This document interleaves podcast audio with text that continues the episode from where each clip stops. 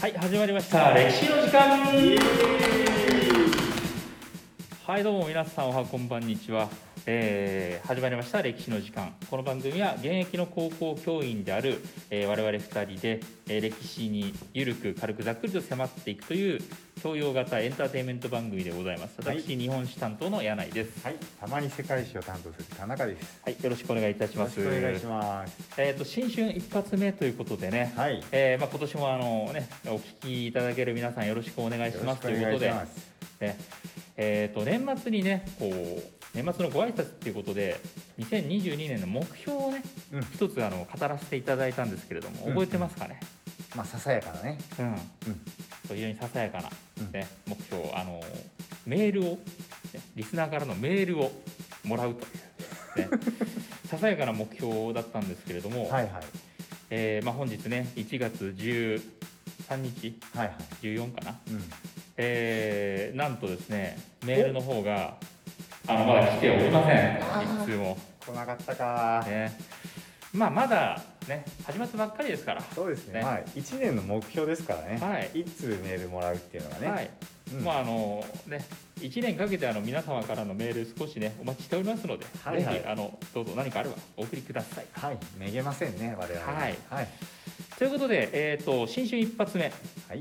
になります、えー、今日からねまた新シリーズ始動させようと思います、えー、今日からの新シリーズが戦国武将負け組列伝と。なるほど、うん、いいですね。はい。やっぱり勝者よりもね、うん、敗者の方にこう私シンパシーを感じがちなんですけど いやわかりますねそれで、うん。うんうん、やっぱり戦国時代っていうね動乱の時代で、うん、まあ負けた人にもやっぱりそれなりの人間的魅力っていうのはあるわけですよ。埋もれてますけどね、うんうんうん。うん、それをねぜひ語っていこうということになります、えー、本日戦国武将負け組列伝第1弾として、うん。ねえー、今日の主役に登場していただきましょう。はい。えー、日本戦国史上最大の負け組、ねえー、信長を討つも三日天下というね、えー、惨めな最後を迎えた戦国史上最大の負け組明智光秀。これは知っている知っているけどね柳井さん。名前はね。名前は知ってるよね、うん、本能寺の変ね。そうそうそうそう、うん、あね。ねやったけどやられたみたいなね。そうそうそうそう。以上。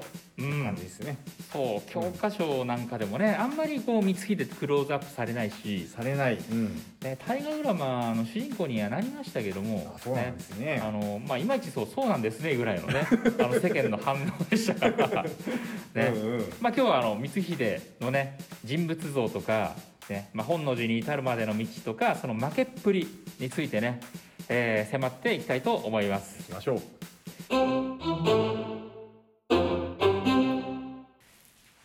はい、えー、それではね、えー、本日の主役明智光秀ということでまずはね、えー、明智光秀のね人物像に迫っていきたいと思います。うんうんまあ、時代的にはねあの織田信長とか秀吉と同じ時代の人ですね。はいはいうん、で、まあ、本能寺の変を起こしたことで有名なんですけども、えっ、ー、と、まあ、信長の家臣になるまでいろいろありまして、うんうん。うん。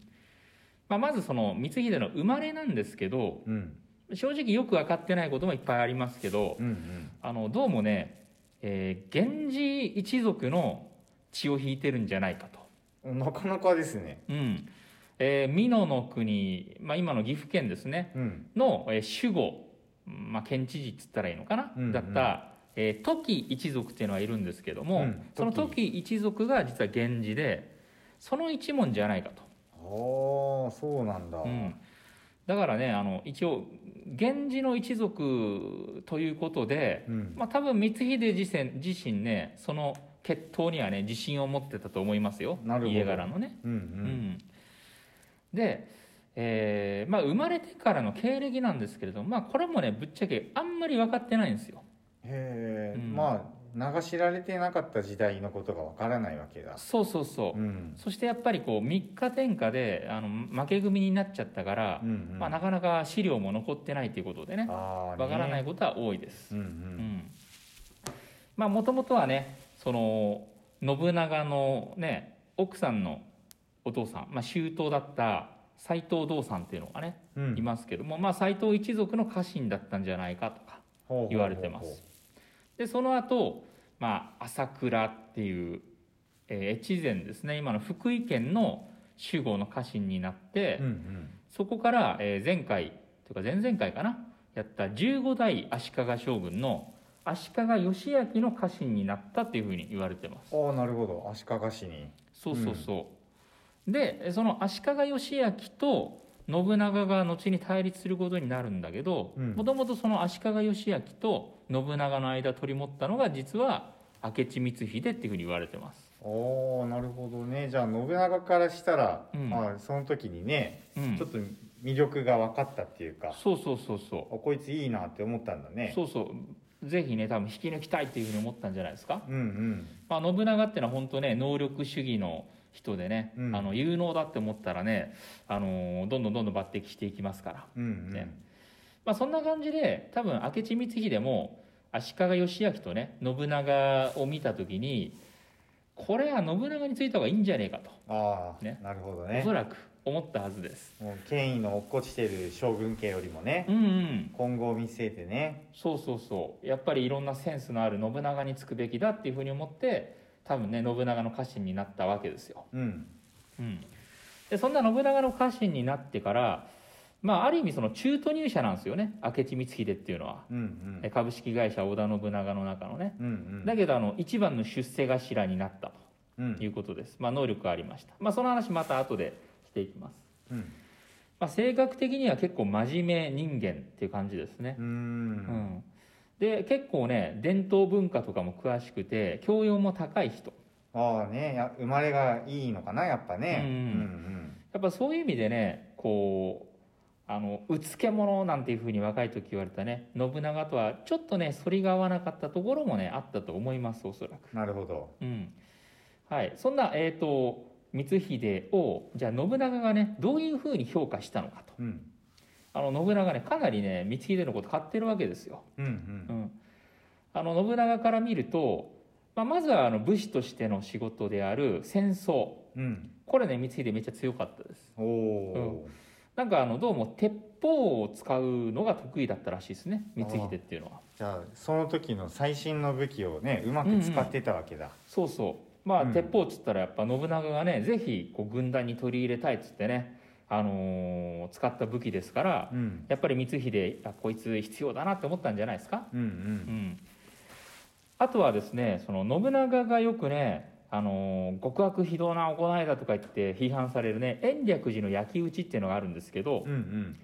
まあ、その時もね実はあの信長軍の中心になって比叡山と戦ったのはね明智光秀なんですよ。あだから重要な戦いを任されてるあなるほど。うん、で信長の家臣の中で一番最初にね白持大名になります。うん白持大名。そうそう一国一城の主とか言いますけど、はいはい。まあ、要はそのね江戸時代になったらねもう全国各地にお城があってお殿様がいてっていう状態ですけど、うんうん。まあ、信長の時代はままだそうじゃなくて、まあ、そんな中信長が一番にねお前こそ城を持って、ね、国を治めよっていうふうにね認められたのが明智光秀っていうこと。ああじゃあこれぞという人は当時持ってよかったんだ城をね。親分親分がいいと言えばよかったわけだ。そうそうそう。なるほど、ね。一番最初に認められたと、うん。ね。まあ、あとはあの京都周辺のね、まあ、関西エリアっつったらいいのかな、うんうん。その辺りのそのエリアの長にも抜擢されて、うんまあ、京都って言ったら当時ね政治的に一番重要なエリアですから、うん。まあ、そこ任されるっていうことで、まあ、とにかくね買われてます信長から。うーん。うん。はい、そんな、えー、と光秀のライバル。うん。最大のライバルが、えー信長の後にね天下を取ることになる豊臣秀吉はいはいはい。です、ね。まあ、秀吉って言ったらねあの貧しい身分の低い足軽からね、えー天下人になったっていうことでね、まあうん。うん爆発的な人気のある人ですけども、うん。まあ、実はその陰に隠れてね、えー秀吉とね、えー争ってたのが明智光秀でした。うんなるほど。うん、あの秀吉がね信長から認められるその一番大きなきっかけになったのがあのまあ有名なのはねよくその信長の草履をはいはいはい、はい、あの秀吉がね温めてて、それをね信長からねこうこいつなかなかやるなと認められたみたいな話ありますけど、うんうん。まあ、それ多分創作話であそうなんだ。多分ね。うん。であの実際ね秀吉がこう一番取り立てられる大きなきっかけになったのが、うん。その信長にとって最大のピンチだった、えー金ヶ崎撤退戦っていうのだったんですね。へまあ、要はですねえやられちゃったんだ信長が。そうそうあの前前後をですね敵軍に挟まれて、うん。このままじゃまずいと。急いで逃げないとっていうふうになるわけですよ。うんうん。でそうなった時にこう織田軍が撤退する。であの撤退する時に一番大変なのがしんがりなんですよね。ああねよく聞きますよね、うん。しんがりを務めるのしんがりでしょ？そうん、要するに軍隊の逃げる軍隊の一番最後尾。うん。その自分たちを追ってくる敵と戦いながら逃げなくちゃいけないっていう、まあ、めちゃめちゃきついところなわけですよ。うんというかまあ死んじゃうんですよ大体。うんうんでそんなしんがりを買って出たのが秀吉だったんですよね。ねそれで無事織田信長がこう撤退して、まあ、秀吉の評価爆上がりみたいな感じなんですけど実はこの時に秀吉とペアでしんがり務めてたのが明智光秀だったんですよ。あ実は。実は。みんな気づいてくれって感じですね。そうそうそう、ね、あの秀吉の話はねされるんですけどねこう光秀がしんがり務めたっていうのはねあんまりこう知らない人も結構多いと思うんですよね。あなるほどね、まあ、こんな感じでねうん。実はあの秀吉と光秀っていうのは常にあのチーム織田の中でこうライバル争いを続けてきたわけですね。うん。うん、なんか領地とだったりその織田政権内でのポストだったりねうんうん。こう常に競争してきたと。で光秀からしたら多分豊臣秀吉っていうのはね、まあ、あんまりいい気分しなかったと思うんですよね。なるほどね。うん、うん光秀からしたら自分はこうね時源氏の名門と。うん。秀吉はそれに対して足軽出身の農民と、うん。ね、なんでこんなやつがっていうねうんうん。意識はあったと思います。ねはい、そんな中、えー明智光秀にとって一世一代の男の仕事がこう舞い込んでくるわけですよ。うんうんうん、ね。それがね、まあ、有名な本能寺の変と。はいはい。うん。まあ、光秀がなんで織田信長をね本能寺で撃ったのかっていうのは、まあ、あんまりはっきり分かってません。なんかねそうみたいですね、うん。いろんな人がいろんなこと言ってて、うん。なんかあの細かく分類していくとなんか光秀謀反の理由っていうのはね50節ぐらいあるらしいんですよ。ね、結構あるな。そう。うん。ね、まあみんな興味があったでしょうしね。そうそうそうそう、うん。ね。えーまあ、だからねここではそのどの説が正しいかとかそういう話はせずに、うん。まあ、その事実としてねえー本能寺の変が起こる前に何があったのかっていうのをね、うん。ちょっと見ていこうと思うんですけども。なるほどいいですね、うんえっと、まずですね本能寺の変前夜の信長軍の状況うん。なんですけど、えっとえーチーム織田の戦国武将たちっていうのは、まあ、日本列島各地でこう天下統一のための戦い続けてるわけですね、うんうん。えー東北地方だったり、まあ、中国地方だったりね。うん。で、えー信長自体は京都の本能寺にいてで信長の周辺っていうのは結構兵力的にはがら空きだったんですよ。ああなるほど。もうあの京都はもうある程度平定してましたから。うん。で、えっと、ライバルだった豊臣秀吉は、えー中国地方で、えー中国地方の大名のね、えー毛利一族と戦闘中でした。ああねあん。かなり強いやつですね、そうそうそう。ね、えーライバル秀吉は中国地方にいたと、ね、でそんな中、えー、と光秀は、まあ、京都というか、あまあ、信長のそばにいたわけですよ。うん。でそんな中、えー、と光秀が、えー任されたのはですね信長の同盟相手だった徳川家康の接待役でした、へうん。えー忍耐の人家康っていうのは、うん。まあ、信長の長年のね最大の盟友なわけですよ、えうんうん。同盟相手。うん。で本能寺の変が起こる前にあの有名な武田信玄のね武田一族があのついに滅ぼすことができたんですよ。なるほうん、でその最大のお功績者がまあ、家康だっていうことで、うん。まあ、信長がこうね感謝の意を込めて家康をね盛大にこう安土城で接待します。うん。でその時のイベントの、えープロジェクトリーダーイベントのリーダーとして光秀がこうね任されるわけですああね多分戦争じゃなかったんだ。そうそうそう。これはこれで重要な場面だからね。そうそうそう。やっぱり信長にとってのこう最大のねお客さんだから、うん。まあ、絶対失敗しちゃいけないんだけど、うん。まあ、よく言われるのがねでその家康の接待の時にこう明智光秀がどうも腐った魚をねあの家康に出しちゃったらしくて、ええうん。で信長からですね、えーうんこの野郎っつってねもうボコボコに暮らされてひどい目にあったと。高い声で叫びながら叩いてますからね、そう。そうそうそう。声がで高いらしいからね。そうそうそうそう、うん。で信長口悪いから、うんうん。あの光秀のこともねこのハゲ頭っつってね、まあ、当時あの金冠頭っていうふうに言ったらしいんですけど。また言いたい放題言いそうますね。そうそうでもう、まあ、ハゲって言われながらボコボコにされてで、まあ、屈辱受けてね。ね。そりゃまあムカつきますわな信長に対して。なるほど腐った魚でもね出すかな、まあ明智光秀が料理したわけじゃないだろうからね、うん。なんか落ち度があったのかもしれませんね、あとはねあの信長の故郷の愛知県とその光秀が長年過ごしたこう京都風の味付けっていうのは全然違うからあそれでねなんか信長が味を分かんなくてこの野郎っつって怒ったのかもしれない、あなるほどね。うん、なるほど。だから光秀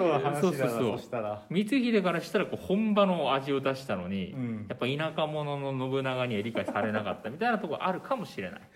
なるほど。なんかあのね、生まれの良さみたいなのがこうずーっと伏線で聞いてる感じですね。あそうそうこの人そうのお話ってね。そうそうそう。うん。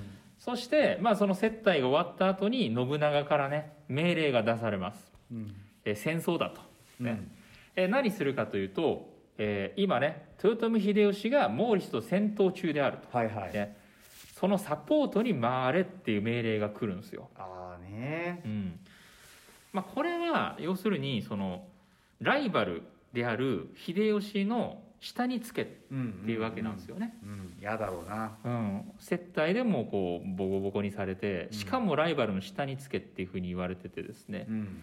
多分この辺りでなんかこうもうね一本切れちゃったんでしょうね、いやもう言っていいっすよ、うん光秀の中で。ね、うん、うん。で光秀がねこう秀吉のサポートに回るっていうふりをして、うん。まあ、兵を連れてこうね行くわけですよ。うんで、えーとまあ、本能寺の変の前にですねあの戦勝祈願のためにうん。うんあの光秀行きつけのね神社であるあの京都にある愛宕神社っていうところでね。行きつけの神社で、うんそうそうそう、うん。くじを引いてるんですよ、へえ、うん。まあ昔の人ってよく験担ぐから、はいはい、まあ、大体戦いの前にくじ引くんだけどこの時光秀ねなんか何回もくじ引き直してるらしいんですよね。ありなんですかそいやれはそれねなしだと思うんだけど多分ねみんなねなんかおかしいな今日はとね思ったと思ああういつも1回しか引かねえのになっつって、うんうん、うん。でえっ、とまあ同じ頃にねその愛宕山愛宕神社があるね山でね、こうまあ、しばらく戦争に行ったらこう友人たちとも会えないからっていうことで、うん。まあその軽いお別れパーティーみたいなのをするわけですよ。うんうん。でその時にあの当時流行ってたねレンガっていうあの連続して歌を読むレンガっていうのがあって、はいはいはい。なんかこう78人ぐらいで、五七五と七七をこう交互に読んでいくみたいなほんでみんなで一つの作品を作るっていうレンガっていう遊びがあるんですけどそういうのできるんだこのそうそう、人ねうん、それやっぱ教養があるから。教養があるからね。そうそう。で光秀がその主催者になって、うん。あのーレンガの師匠だったね里村城派っていうのがいるんだけど、うん。ね。まあ、そういう人を呼んだりしてねこうレンガ会をやりますと、うん。ねで、えー、とそのレンガ会でね、うん。一番最初のその五七五ホックっていうんだけど、それをまあ光秀が読んで始まるわけですよ、うん。まあ、カラオケで一発目入れるみたいな、うんうんな感じなんだけど光秀がねなんかこうそわそわしてなかなかこう最初のね五七五読まないんですよ。うん。で大体最初の五七五ってもう主催者も決めてるもんなんですよ。確かにね。自分で始めればいいんだからそうねそうだからそれでなんか周りの人もあれおかしいななんていうふうに思って。うんそしてあの、ね、意を決した光秀がこう読むわけですよ歌を。うん「えー時は今」と「雨がしたしるさつきかな」と。はえー時は今。ね。えーまあ今がってことですね。今と。あうん。雨がしたしる雨が降っているうん。さつきかな。5月だと、まあ、はい。5月の末にね読んだ歌なんですけど。タイミングを強調してますねなんかそうそうねそう。怪しい、これね怪しいな。でこれね我々がねこう読んだらね、うん。何にもこうねあ今5月に雨降ってんだなっていう歌に思えるんですけど、うんうん。これ実はねあの深い意味があってもうそうなの「時は今」の「時」っていうのは、その時源氏の「時」なんですよ。あうん、源氏一族の時があのあ今なるほど。その時時のそのタイミングなんだと。うんで雨が下知るっていうのがあるんだけど、うん。まあ、雨っていうのはあの普通に降るレインなんだけど、うん。雨っていうのはあの天下の天っていうのでも雨って読めるじゃないですか。だから雨が下っていうのは天下ってことなんですよ。おしゃれだな。そうそう。ほんで知るっていうのはあの政治の字の治めるっていう字を書いてうん。天下を治めるっていうふうに書けるんですよ。雨が下知るっていうのは。おだからこれってあの時源氏である俺が今から天下を治めると。そういう5月なんだっていう歌にも読めるんですよ。読める。確かに。そうそうそうそう。うんうん。で周りのそのねレンガに参加してるお友達もそれ言われなくても分かるわけです。わかるんだ。あおしゃれなやつらそうだな。そうそうそうあやる気だと光秀はと、ね。なるほどね。頑張ってくれと思うわけですよ、うん。ね、そして、まあ、そんなおしゃれに決めた後で、うん。まあ、光秀、ねえー秀吉のサポートに回るふりをして途中からですねえその軍を引き返し、えー部下たちに言うわけですよ。敵は本能寺にありっつって、うん。で京都の本能寺囲んで、まあ、信長を倒すと。やったな。ねまあここでね、えーそのまま光秀がね天下を取ってればまた歴史変わったんですけど、うん。まあ、結局ねライバル秀吉が速攻でね、えー戻ってきてやられちゃうと、うん。うん、なんで光秀がこう豊臣秀吉に勝てなかったかって言ったらうん。結局ねあの光秀のもとにねあんまり人が集まってこなかったんですよね。ああねちょっとうん。ちょっと博打っぽいもんねその光秀に作ってね。そうそうそう、うん。まあそもそも光秀もねあんまりこう根回しとかはね絶対してなかっただろうし、うん。まあ、これねやっぱ単純に考えてね光秀が信長を討つっていうのは主君殺したっていうことで、うん。これもう下克上なんですよ。うんうん。だからね基本的にはこう悪なんですようん。光秀っていうのは、で意外に光秀が思ったほど味方についてくれず。うん。逆に秀吉はね主君信長様の敵を討つっていうことで正当性を得ながらその光秀側につかなかった武士たちに根回しして自分の味方につけて光秀殺しちゃうわけですよ。なるほどね。ね。なんか当時の価値観みたいなのありそうですね、うん。主君とは何ぞやみたいなとこあるんだそうそうそうそう。なあの本来はね真面目な人だったんですけど最後の最後にねその主君殺しをした自分がね支持得られないかもしれないっていうとこまとこまでね多分頭回らなかったんじゃないかなと、なるほどね。ね。で、まあ、3日天下と呼ばれるわけですよ。光秀がね、天下を取った時期は。まあ実際には10日ちょっとぐらいあったんですけど。うんうん。まあどうでしょうか、まあ、こうしてですね、まあ、3日天下っていうねこうありがたくないあだ名名前でね呼ばれる光秀なんですけど、まあ、なんで光秀が謀反を起こしたのかっていうのは正直わからないです。うんねっていうか謀反を起こす必要あったのかともね僕思ったりするわけですようんう。んねまあ多分信長政権の中でねそのまま頑張ってれば、まあ、秀吉に負けたとしても、まあ、信長軍団のナンバー3ぐらいでやっていけたと思うんですよね。うんうんまあ、だけどね一世一代男の勝負仕掛けたっていうことでね、うん。まあ、そういうふうなチャレンジ精神自体はねやっぱこう評価したいしなんか負けちゃったけどやっぱこうねそこに逆にね僕はシンパシー感じちゃういわけやなんですけどもすごいですね。うん。ボス倒してね。ううん。んでねナンバー秀吉の言いなりになるぐらいならうんうん勝負してやるわいっていうね、いやなかなか決めたじゃないですか、うん。最後にね。うん。真面目人間うん。うん真面目人間奮起って感じですね。そう最後にねなんかこうねもう一本なんか切れてねうん。やっちゃったんだろうな。いいな。うん、いやでも実ね。ねみんながついていかなかったのもなんか分かりますね。ううん、んやっぱり。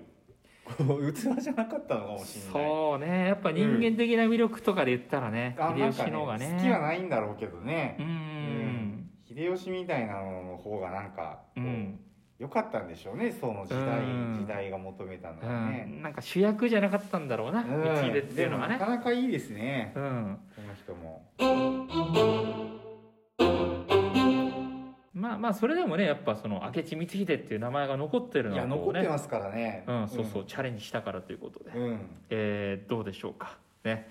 まあこんな感じでねこの番組はあの歴史上の人物なんかについてね、えーゆるく軽くざっくりとね迫っていくという番組になっておりますので、うん。まあ、皆さんよろしければねこれからもお付き合いください。はい。ということで今日も。やりきりましたね。やりきりましたね。負け組、ううん。ん、意義深いですね。うん。うんえーまあ、次回からもまたね負け組列伝やっていきますのではい。皆さんぜひ次回からもよろしくお願いいたします。いします。